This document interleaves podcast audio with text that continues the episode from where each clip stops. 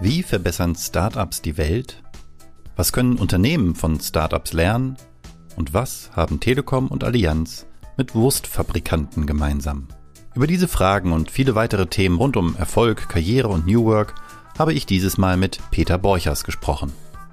Peter ist Startup-Berater und Professor an der ESCP und bewegt sich seit Jahren an der Schnittstelle zwischen Startups und Corporates. Und damit hallo und herzlich willkommen bei Erfolgsgedanke, dem Podcast über inspirierende Persönlichkeiten und ihre Wegbegleiterinnen. Denn Erfolg hat viele Gesichter. Mein Name ist Björn Weide und ich digitalisiere mit meinen Kolleginnen bei der Haufe Group die Steuerbranche. Nicht nur nebenbei gestalten wir dabei auch die Arbeitswelt der Zukunft. Denn nach New Work ist vor New Wertschöpfung. Wo auch immer du die Episode hörst, abonniere und bewerte sie doch gerne oder teile sie in deinem Netzwerk, gern mit dem Hashtag Erfolgsgedanke. Und jetzt gute Unterhaltung mit Peter Borchers. Rügenwalder produziert bereits seit sechs Jahren vegane Produkte. Was hat wohl diesen Wurstfabrikanten umdenken lassen? Hm. Gute Frage. Viele Unternehmen müssen sich neu erfinden, um erfolgreich ins 21. Jahrhundert zu kommen, erfolgreich in die Zeit der Digitalisierung zu kommen, in der sich Geschäftsmodelle teilweise radikal ändern, in der sich auch das Mindset vieler Kunden ändert, in der sich auch Mitarbeiter ändern und Anforderungen von Mitarbeitern an ihre Unternehmen. Und ich gehe davon aus, ohne diesen Case Rügenwalder zu kennen, dass es bei denen genauso war. Damit herzlich willkommen, Peter Borchers. Du bist jetzt gerade neben so vielen anderen Dingen Professor an der ältesten Business School der Welt, der ESCP. Man kennt dich aber vermutlich in der Szene noch besser als den Gründer, Mitgründer des Telekom-Inkubators Hubraum, später Leiter von dem Pendant Allianz X von der Allianz. Ähm, und vor diesem Hintergrund hast du auf einer Konferenz mal diese eben gerade schon angedeutete Analogie gebracht mit dem Wurstfabrikanten, der auf Partnersuche ist, für die, um die Zusammenarbeit zwischen Unternehmen und Startups äh, zu beschreiben. Was haben denn so Unternehmen wie jetzt in deinem Fall Telekom oder Allianz mit Wurstfabrikanten gemeinsam? Naja, wie gerade schon gesagt, alle Unternehmen müssen sich, äh, glaube ich, neu erfinden, ein Stück weit. Das Innovationskarussell dreht sich immer schneller. Das ist bedingt durch die Technologien, die wir alle kennen, die sich in den letzten 10, 20 Jahren entwickelt haben und den daraus äh, neu sich entwickelnden Geschäftsmodellen. Es gibt immer mehr, immer besser finanzierte digitale Attacker, in erster Linie digitale Attacker, ähm, es gibt natürlich das große Schlagwort der, der Plattformökonomie, ähm, so dass äh, heute Plattformgrenzen verschwimmen, Spielregeln, wie Geschäft erfolgreich betrieben wird, nachhaltig sich verändert hat. Ich habe es auch gerade schon in Bezug auf die Rügenwalder gesagt, äh, es ist eine neue Kundengeneration entstanden, die sind anspruchsvoller, die sind aber auch wechselwilliger als, als jede Kundengeneration zuvor, denke ich. Und ähm, ein Stück weit betrifft es sicherlich auch die Mitarbeiter ähm, will jetzt nicht in dieses Lied dieser Generation Y, Z, was auch immer gehen. Aber es ist schon so, und ich bin jetzt auch schon ein paar Jahre im Berufsleben, dass sich ähm, Anforderungen der Mitarbeiter auch geändert haben und auch immer mehr Unternehmen darauf eingehen, eingehen müssen, eingehen wollen, um vielleicht die Liste aber trotzdem noch abzuschließen. Ähm, und wir sind gerade mittendrin, ja, oder am Ende hoffentlich einer Pandemie, unvorhergesehene äh, weltweite große Katastrophen, die natürlich auch einen Einfluss haben und auch dazu ähm, dienen oder, oder notwendig machen, dass Unternehmen agiler werden, flexibler werden. Und ich glaube, das sind die, die Themen, denen sich jedes etablierte, erfolgreiche Unternehmen heute stellen muss. Verstanden, kaufe ich sofort. Um uns herum ändert sich die Welt. Ähm, jetzt könnte man, um in dem Bild zu bleiben, natürlich erwarten, dass der Wurstfabrikant sich auch so äh, einfach mal ändert äh, in der hm ja, Sichtbarmachung der von dir gerade beschriebenen Veränderungen äh, seine eigenen Schlüsse zieht, aber aus irgendeinem Grund, äh, das war ja eben nicht nur die Telekom und die Allianz, ähm, haben sich immer mehr Unternehmen ähm, hier gesagt, wir müssen uns da bei diesen ganz jungen und wilden irgendwas abgucken und mit denen mhm. zusammenarbeiten. Ich glaube, du warst sogar einer der ersten mit dem Hubraum in Deutschland, der mhm. dieses Vehikel so konkret aufgebaut hat, also eben nicht einfach nur mal ähm, wie im Zoo sich Startups angucken, sondern richtig in, mit ihnen zusammenzuarbeiten. Was erhoffen sich denn Unternehmen von dieser Zusammenarbeit mit diesen Unternehmen, die jetzt so noch am Werden sind, die so ganz anders sind? Vermeintlich. Ja, die sind auch schon relativ anders. Insbesondere die Kultur ist anders und die Art und Weise zu arbeiten, da sprechen wir auch vielleicht gleich noch drüber. Aber was erhoffen sich Unternehmen? Unternehmen erhoffen sich meistens jetzt mal platt gesagt, zu viel, insbesondere zu viel zu schnell. Ja, das zeigt die Praxis, dass es meistens ein bisschen länger dauert und man sich anstrengen muss, um wirklich positive Ergebnisse herbeizuführen, wenn man als großes Unternehmen, etabliertes Unternehmen mit Startups zusammenarbeiten will. Aber wenn das gut gemacht ist, wenn es gelingt, dann äh, kann da, glaube ich, kann einiges an, an Mehrwerten entstehen oder entsteht da einiges an Mehrwerten. Und zuallererst ist das natürlich ein Innovationshub, Unterstützung des, einer Wachstumsstrategie eines Unternehmens, bisschen auch so eine Art Risiko-Hatching, ja, sich, sich, äh, sich versuchen abzusichern, indem man sich Opportunitäten, Optionalitäten schafft gegen, gegen Disruption. Natürlich auch Effizienz, Effizienzgewinne, Einsatz von neuen Technologien, um im Backoffice beispielsweise äh, effizienter zu werden. Das sind so klassische Themen, die ich immer von, von Vorständen, von, von Unternehmen höre. Und dann gibt es natürlich ein bisschen weichere Faktoren wie generell Technologiezugang, der Wille exper zu experimentieren, vielleicht auch ein bisschen gefahrlos zu experimentieren, nicht unter der eigenen Marke. Oder ganz allgemein kultureller Wandel, der stattfinden soll im Unternehmen.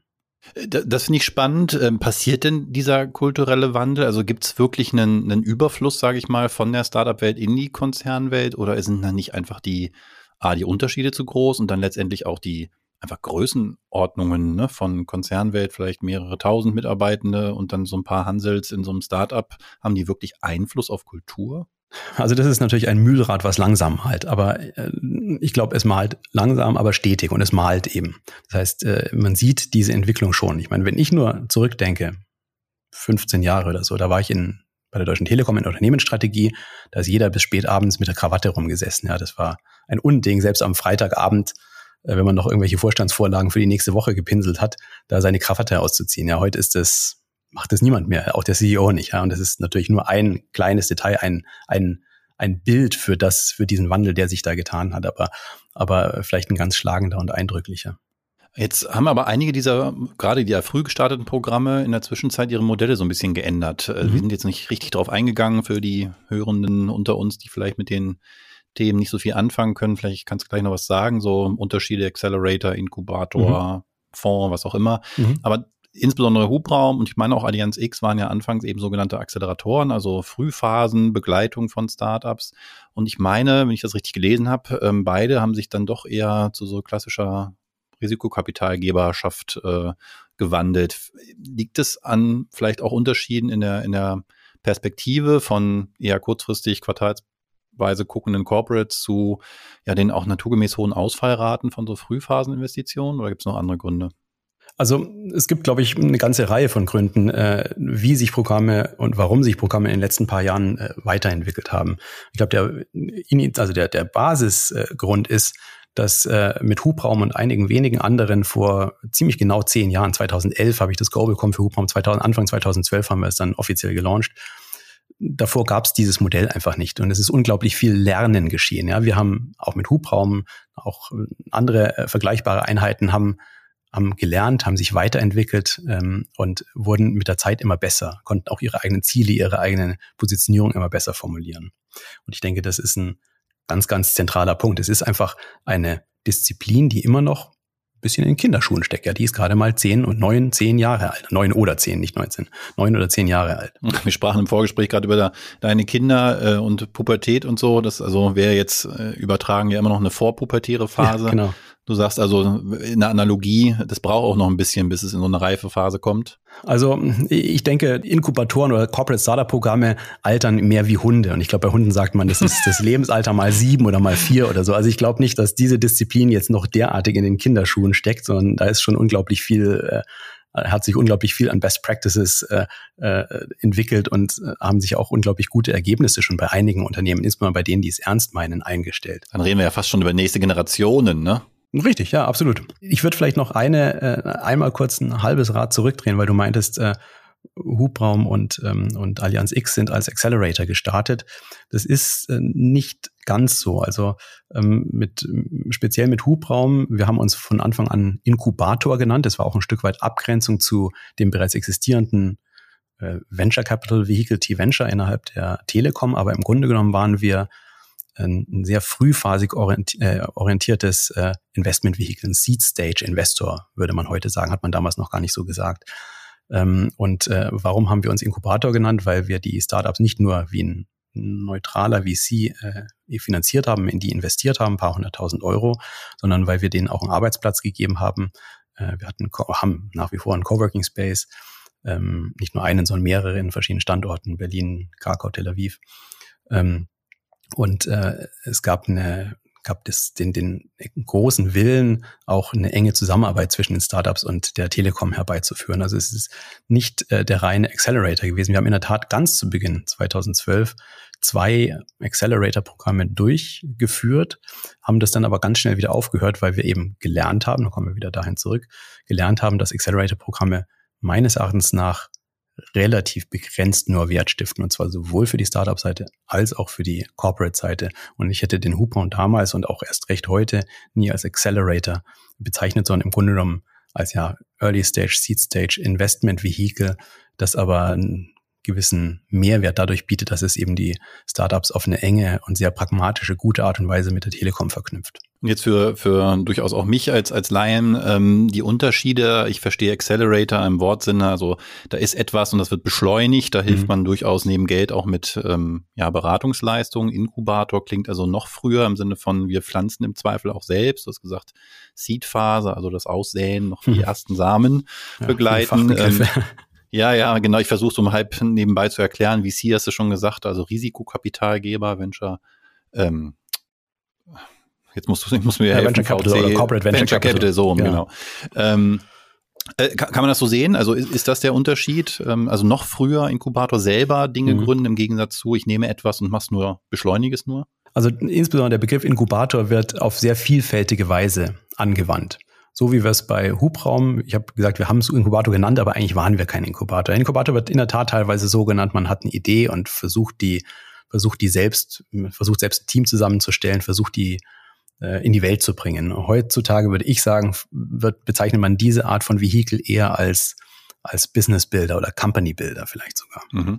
Mhm. Ähm, Accelerator im Vergleich dazu ist, und ich kann jetzt nur sozusagen die landläufige Meinung zitieren, auch da gibt es keine feste, feste, äh, eine weltweit gültige äh, Definition, aber ein Accelerator in meinem Verständnis und im Verständnis vieler Leute ist im Grunde genommen zeitlich eng begrenztes Programm, drei, manchmal sechs Monate, wo eine Gruppe von Startups gemeinsam anfängt, ein Programm durchläuft und das gemeinsam beendet. Dann gibt es meistens ein schönes Abschlussevent, wo sie ihre Geschäftsmodelle vorstellen. Da werden Gäste eingeladen und dann geht man wieder auseinander. Und manche dieser Programme nehmen den Startups ein paar Prozent ab, manche geben ein paar Euro oder Dollar rein, andere nicht. Aber sozusagen diese, diese, diese Logik, dass eine Gruppe von Startups zusammenkommt, in, die in einer ähnlichen, in ähnlichen Stadium sind, Entwicklungsstadium sind ähm, und dann gewissermaßen beschleunigt werden durch Coaching, durch gemeinsame Arbeit und dann wieder getrennt ihrer Wege gehen. Das ist, würde ich sagen, so der typische, typische Accelerator. Und ähm, im Vergleich dazu sind natürlich VCs und im Grunde genommen auch, was wir mit Hubraum gemacht haben, äh, sind Vehikel, die dann eben ein bisschen später sind. Da muss das Unternehmen gegründet sein ähm, und, äh, und dann investiert man teilweise, wenn es ein frühphasiger äh, VC oder Wagniskapitalgeber ist, investiert man den eben womöglich als erster institutioneller Anleger ein paar hunderttausend Euro in dieses Startup, in dieses Unternehmen. Okay, also ich merke schon, ähm, komplexes äh, Setting. Ihr habt auch viele Varianten durchprobiert. Du hast das vorhin schon gesagt, der Accelerator, also dieses eher auch kurzfristige ähm, Projektcharakter habende Modell hat für euch und für die Startups nicht so gut funktioniert. Ähm, jetzt der die Phase, in der insbesondere Hubraum und Allianz X auch sind, hat dadurch, dass sie später kommen und dafür aber selber stärker investieren, so habe ich es jedenfalls verstanden, mhm. hängen stärker am Erfolg des Startups mit dran als so ein Accelerator-Programm. Ist das, wäre das richtig? Ja, kann man so meinen, äh, kann man so sagen. Wie gesagt, äh, manche Accelerator-Programme äh, erwerben ja auch ein paar Prozentpunkte an den Startups und sind natürlich auch an deren langfristigen Erfolg interessiert, weil sie davon auch vielleicht mal im großen Erfolgsfall finanziell ähm, profitieren. Aber ein VC ist natürlich ist natürlich näher dran an, an dem, an dem Startup-Erfolg. A, weil die Startups oft ein bisschen späterphasig schon sind, wie du gerade schon gesagt hast. Und B, weil sie meistens auch einen größeren äh, Anteil an diesen Unternehmen dann halten. Vielleicht zehn Prozent, acht Prozent, zwölf Prozent, so diese Größenordnung. Jetzt ist so ein, so ein Risikokapitalgeber am Ende ja durchaus auch ein, ein, ja, ein Nummernspiel ähm, im Sinne von, da hängen bestimmte Risikobewertungen hinter so einer Investition und da muss ich halt doch eine Menge von solchen Startups fördern, damit ich einfach den Wahrscheinlichkeiten folgend am Ende auch dann wenigstens ein, zwei habe, die durchstarten. Ähm, was ist für dich so eine Unternehmensgröße, wo du sagst, für die könnte das überhaupt nur funktionieren, weil sie in der Lage wären, genug Kapital auch zu investieren, damit das überhaupt erfolgreich ist? Also es gibt, glaube ich, zwei äh, Kriterien, zwei oder zwei Dimensionen, die man sich anschauen muss. Ja, erstmal, wie viel Geld kann oder möchte man investieren? Und das bestimmt auch ein Stück weit schon die Phase der Startups, in die man investiert. Wenn man sagt mal 50, 60, 80, vielleicht 100 Millionen Euro hat, dann wird man tendenziell eher frühphasige Investments machen. Also viele kleine. Genau, viele, einige kleine ähm, von eben ja vielleicht maximal 10 Millionen pro äh, pro äh, pro Investment pro pro Startup und man vielleicht auch noch für den für den äh, Hörer oder die Hörerin, die sich nicht so gut mit Venture Capital aus, äh, auskennen, ein typischer Fonds investiert in 10 bis 12, 15 Startups oder Firmen. In einige wird nachfinanziert, wenn die erfolgreich sind, andere wird nicht nachfinanziert, wenn sie nicht erfolgreich sind, aber ein typisches Portfolio eines, eines VC-Fonds, der circa zehn Jahre läuft, ist eben normalerweise nicht größer als so 15 Unternehmen oder so. Und auf die verteilt sich dann eben diese gesamte Investmentsumme. Und das gibt ein bisschen logisch vor, in welcher Größenordnung äh, und in welcher Phasigkeit eines Unternehmens man investiert. Wenn man jetzt nochmal ein Fonds hat, der eine halbe Milliarde groß ist, das wird dann, das werden dann äh, Investments sein, die im zweistelligen Millionenbereich anfangen und vielleicht in, in hohen zweistelligen oder sogar niedrigen einstelligen äh, oder dreistelligen Millionenbereich pro Investment reinkommen, also Series B, Series C. Und ein Unternehmen muss sich natürlich darüber bewusst sein, wie viel Geld steht zur Verfügung.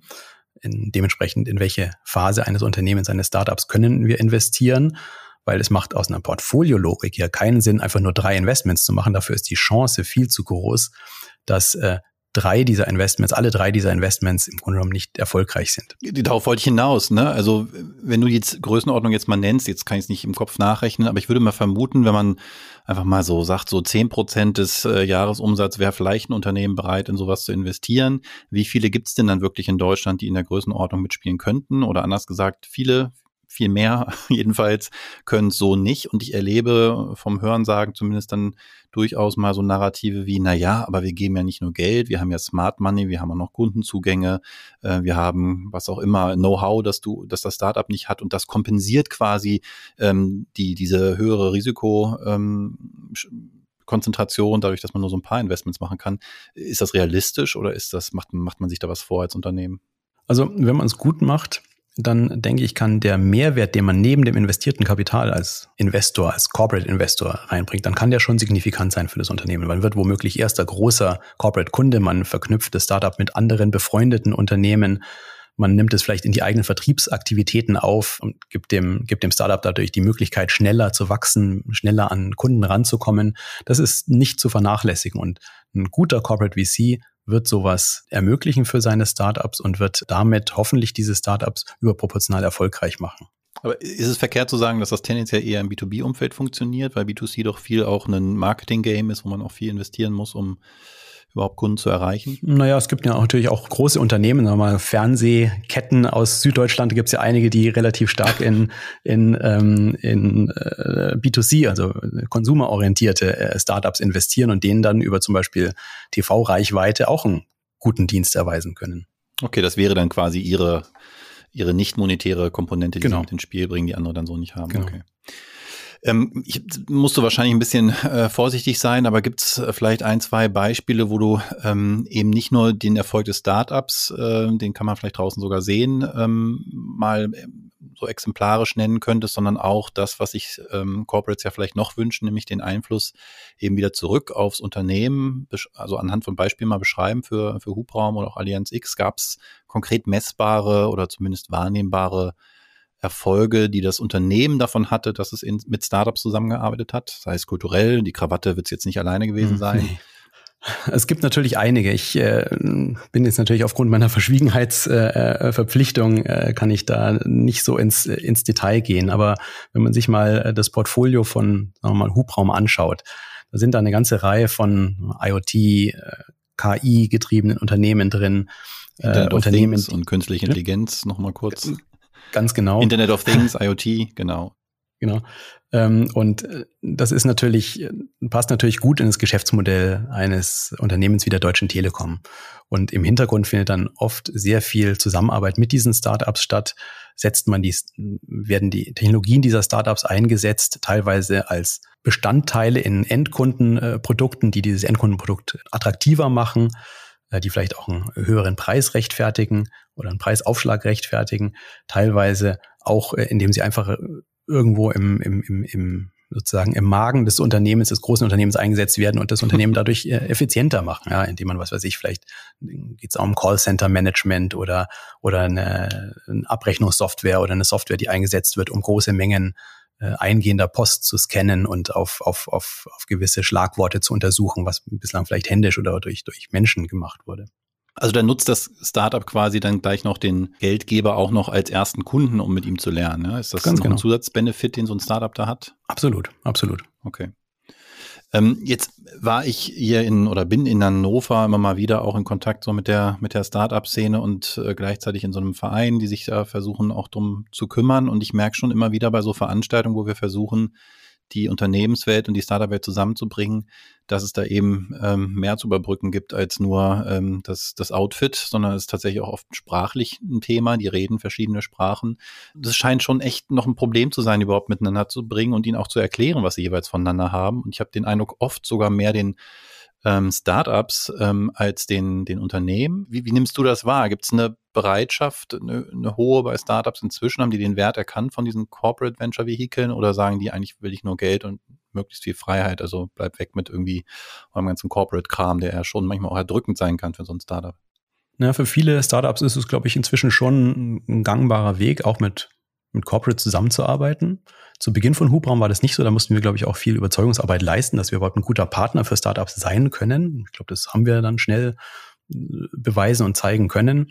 Ähm, insofern ist über die Jahre hinweg die Skepsis seitens der Startups äh, mit großen, etablierten, alteingesetzten Unternehmen zusammenzuarbeiten, ist, ist doch ähm, ist, also die Skepsis ist gesunken, die Bereitschaft ist äh, ganz stark angestiegen. Das, glaube ich, kann man eindeutig sehen. Nichtsdestotrotz gibt es aber natürlich diese Übersetzungsschwierigkeiten und ein gutes Corporate Startup Programm muss im Grunde genommen als, als Dolmetscher äh, zwischen diesen beiden Welten agieren und fungieren, muss eben die Sprache der einen in die Sprache der anderen übersetzen und die so mit der Zeit zusammenbringen, sodass eben wirklich ein gemeinsames äh, Geschäftsinteresse entsteht.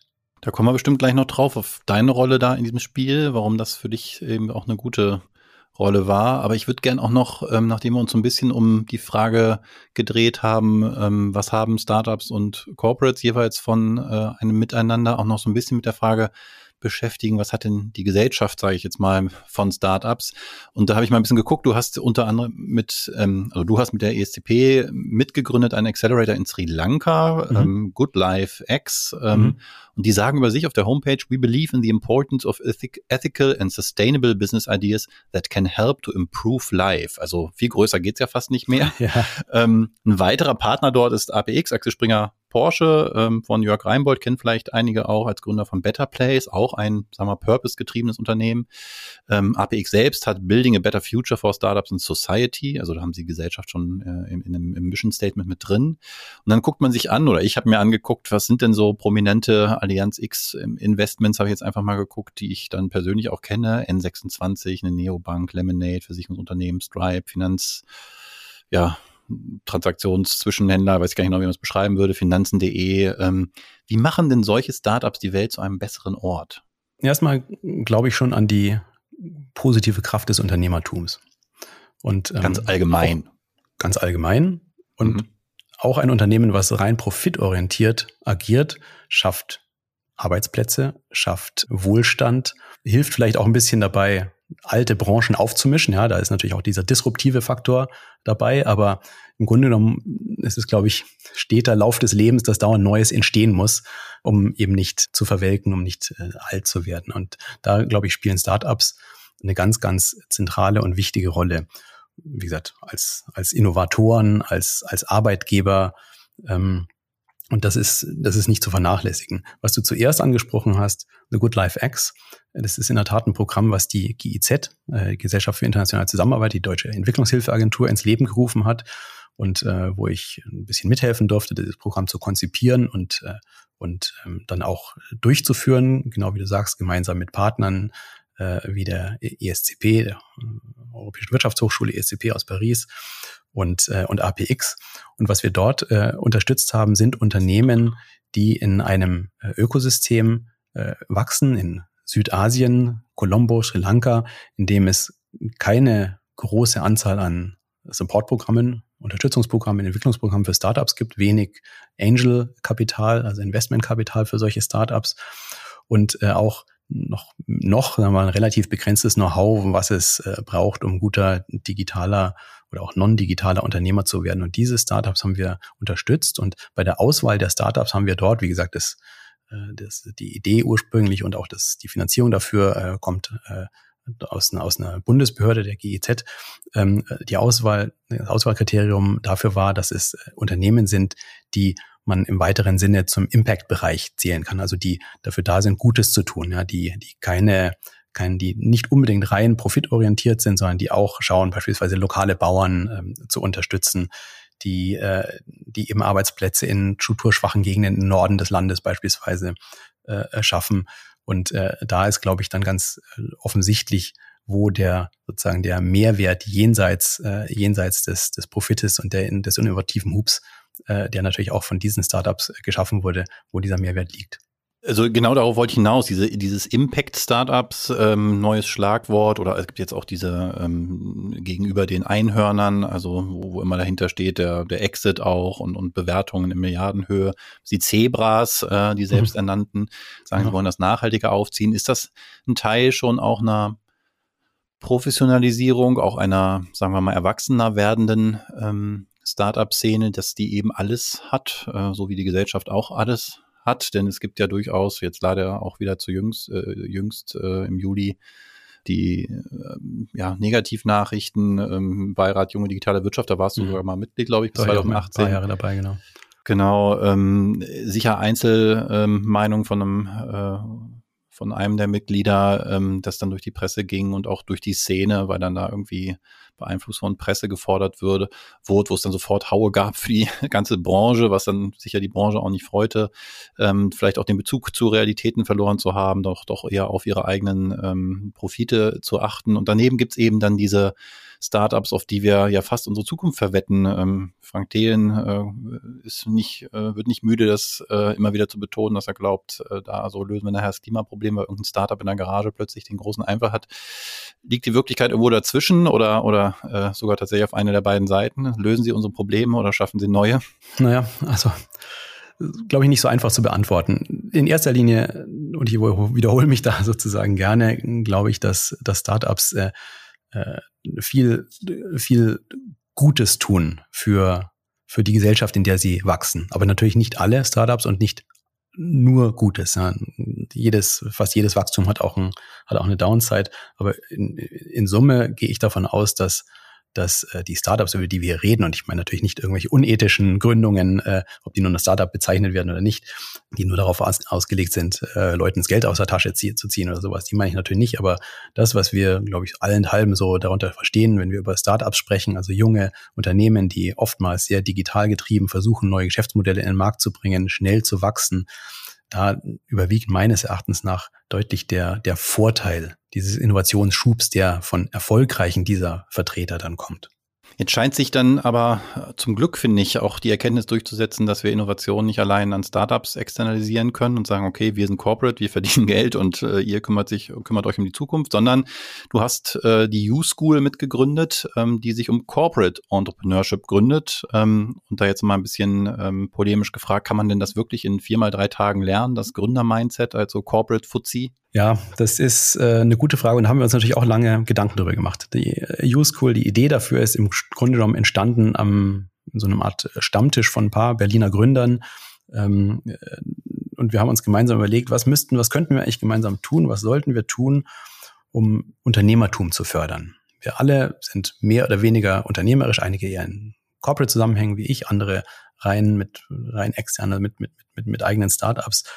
Und ähm, wir alle hatten das Gefühl, dass wir viel von diesem, von diesem sozusagen Unternehmertum uns selbst beibringen mussten. Es wurde uns nicht in der Uni beigebracht. Dann haben wir gesagt, okay, eigentlich bräuchte man sowas, das so als Schlagwort entstanden, eigentlich bräuchten wir sowas wie eine Unternehmerschule. Dann haben wir uns überlegt, kann das überhaupt gehen? Genau deine Frage. Haben uns ein bisschen hingesetzt, haben überlegt, hm, und haben gewissermaßen ein Curriculum äh, zusammengestellt und zwar mit der ESCP dann gemeinsam auch, äh, auch, auch vervollständigt, auch mit diversen Professoren der ESCP gemeinsam und äh, haben das ähm, Programm ins Leben gerufen vor, ich glaube, sieben Jahren das erste Mal.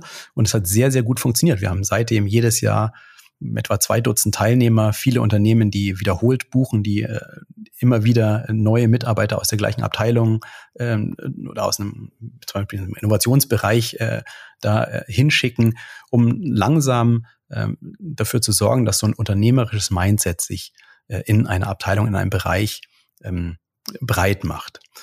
Kann man das lernen? Ich glaube ja. Es gibt Handwerkszeug, das man lernen kann. Wird man, wenn man so eine Schule durchläuft, der nächste Jeff Bezos oder, oder Elon Musk? Womöglich nein. Hm. Gut, das ist auch sehr unwahrscheinlich, würde ich mal vermuten, egal wo und welches Programm man durchläuft. Genau. Ähm, aber aus welchen Bereichen, du hast jetzt gerade schon gesagt, so Innovationsbereichen, das liegt nah, aber gibt es noch andere, die so quasi prädestiniert sind, äh, in, in, in größeren Unternehmen, genau sich für solche Programme zu interessieren? Also äh, wir haben Leute aus Strategieabteilungen, wir haben Leute aus Innovationsbereichen und wir haben Produkteinheiten.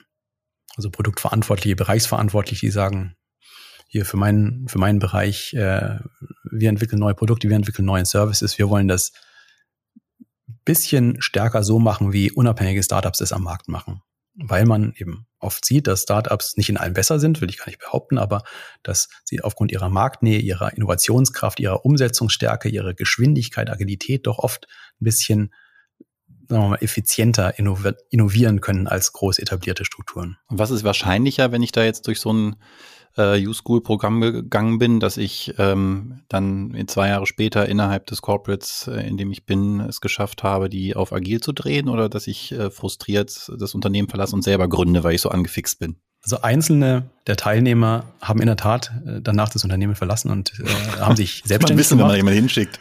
genau. Aber äh, der überwiegende Anteil, glaube ich, hat einen sehr positiven Einfluss gehabt und äh, das zeigt eben auch äh, äh, den oder, oder wird, glaube ich, auch dadurch belegt, dass eben etliche Unternehmen, kann ich sie wahrscheinlich keine Namen nennen, ja, aber es, falls der ein oder andere zuhört, äh, äh, der wird sich wiedererkennen. Einige Unternehmen äh, haben wirklich über Jahre hinweg immer wieder zwei, drei, vier Leute äh, geschickt, um einfach oh, langsam wow. diesen Keim des, des äh, ja, unternehmerischen Denkens und Handelns äh, äh, zu pflanzen. Jetzt hast du ja gesagt, es kam so ein bisschen ähm, die Idee auch zu dem Programm aus unserer eigenen, ähm, aus dem eigenen Erleben, dass eben diese Art von Denken, zumindest, ich sage jetzt einfach mal zu unserer Zeit, äh, nicht gelehrt wurde. Inzwischen gibt es ja zum Glück auch viele Studiengänge. Du selber bist ja nur ein Professor an der ESCP, die genau sich darum auch kümmert, äh, dein konkretes Fach sogar. Ähm, was hat dich denn persönlich quasi da in diese Richtung getrieben? Du warst da nun relativ lange und auch sehr erfolgreich in einem klassischen, will ich mal sagen, äh, Konzern der Telekom. Äh, was hat dich von dort dann in, über den Hubraum in die Fänge der Startups getrieben? Naja, ich muss sagen, ich äh, habe schon mein ganzes Leben lang mit Unternehmertum geliebäugelt. Ich hatte ähm, kleinere unternehmerische Aktivitäten, sage ich mal, äh, schon während der während meiner Schulzeit. Ähm, habe während des Studiums eine Firma gegründet mit einem ehemaligen Schulfreund, die ich im Grunde genommen so im Sinne eines Praktikums im eigenen Unternehmen äh, geführt habe, fast mein ganzes Studium durch. Äh, derjenige, es war im Grunde genommen eine Werbemarketingagentur, mein, mein damaliger äh, Freund und Mitgründer betreibt die bis heute. Ach echt, ja? Äh, Bornemann und Borchers hieß die, ja, glaube ich. Ne? Genau. Die gibt's noch genau, so, ja? Genau. Ja, die gibt's, ah, also die heißen inzwischen anders, weil ich natürlich so. ausgeschieden bin, aber genau das ist die, ja. Ähm, ich habe dann in, ich habe auch parallel immer wieder, sagen wir mal, das ist jetzt nicht direkt unternehmerisch, aber ich habe einen Kunstverein in München gegründet. Also ich hatte immer schon so Lust, äh, äh Dinge ins Leben zu rufen und, und, und zu betreiben, von denen ich denke, dass sie, dass sie Sinn machen. Ich habe dann nach einer kurzen Zeit in einer, in einer Beratung bei der Telekom angefangen als Produktmanager, habe mich dann aber Ende der 90er dafür entschieden, die Telekom wieder zu verlassen, um mich selbstständig zu machen mit meinem ersten richtigen, auch digitalen Startup Ever7, so eine Vermittlungsplattform für Freelancer die dann leider im Zuge der, der Börse, die damals, äh, der, der, der Blase, die damals geplatzt ist, mitgeplatzt ist. Ja, das Timing war jetzt nicht ideal, ne? Das war nicht ideal, genau, ja, leider, aber. Verfolgst du mit Tränen in den Augen jetzt den, den äh, Aktienkurs von Fiverr, die während der Pandemie, ich weiß nicht, haben die sich verhundertfacht oder so? Ja, wahrscheinlich. Also das ist, ich, also ja, ich meine, jeder, der in der Branche ist, ist über so und so viel äh, Opportunitäten gestolpert. Entweder, dass man sie selber hätte machen können, selber an sowas mal gedacht hat, äh, vielleicht nicht investiert hat, wenn man, wenn man aus einer Investorensicht draufschaut, weil man damals nicht dran geglaubt hat und dann entwickeln sich solche Sachen raketenartig. Das ähm, bleibt nicht aus. Insofern darf man sich da nicht zu viel antun, glaube ich. Äh, ich schaue in erster Linie mit einem großen lachenden Auge drauf, weil die Zeit hat unglaublich Spaß gemacht. Ich habe wahnsinnig viel gelernt.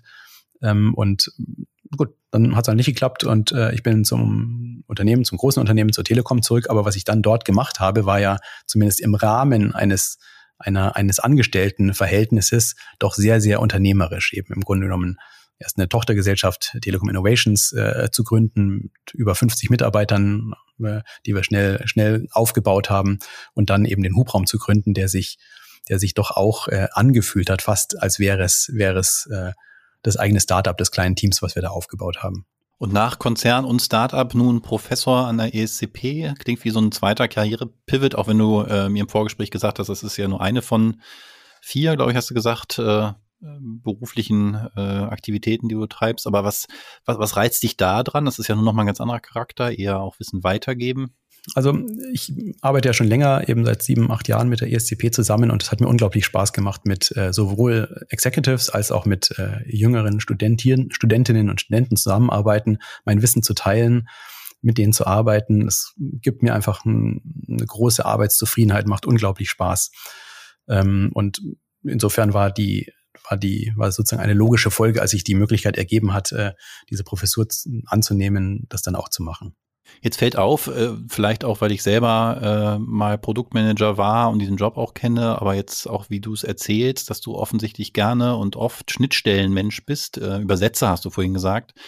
Ähm, was würdest du Leuten, die auch Lust haben, so im Bereich tätig zu sein, empfehlen? Gibt es eine persönliche Erfahrung, die dich, die dich das hat ähm, lernen lassen oder also dieses Übersetzer sein zu können? Das muss man ja, das muss man ja auch können, eben beide Welten, beide Sprachen zu sprechen. Was, was hat dich dahin gebracht? viel ausprobieren, breites Interesse haben, Inspiration aus vielen Quellen schöpfen. Insgesamt würde ich sagen, mit, mit, mit weit offenen Augen durchs Leben gehen.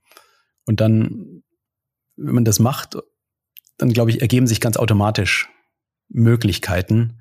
Und da muss man natürlich ein bisschen Geschick dafür haben, auf die richtigen Möglichkeiten zu setzen. Es gelingt nicht immer, aber doch immer wieder mal. Das finde ich ein schönes Schlusswort für diesen Teil unseres Gesprächs. Ähm, hat mir großen Spaß gehabt, eine Menge gelernt. Ähm, ich hoffe, unsere Hörenden auch, bin mir aber sogar ziemlich sicher.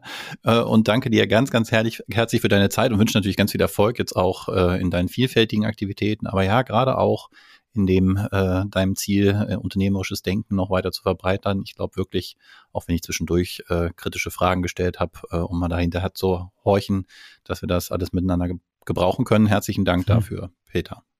Ganz herzlichen Dank dir, Björn. Hat großen Spaß gemacht. Das war Erfolgsgedanke mit Peter Borchers. Ich habe wieder viel gelernt in dem Gespräch. Mein Fazit, die meisten Unternehmen müssen sich neu erfinden und von der partnerschaftlichen Zusammenarbeit zwischen Corporates und Startups profitieren beide. Win-win.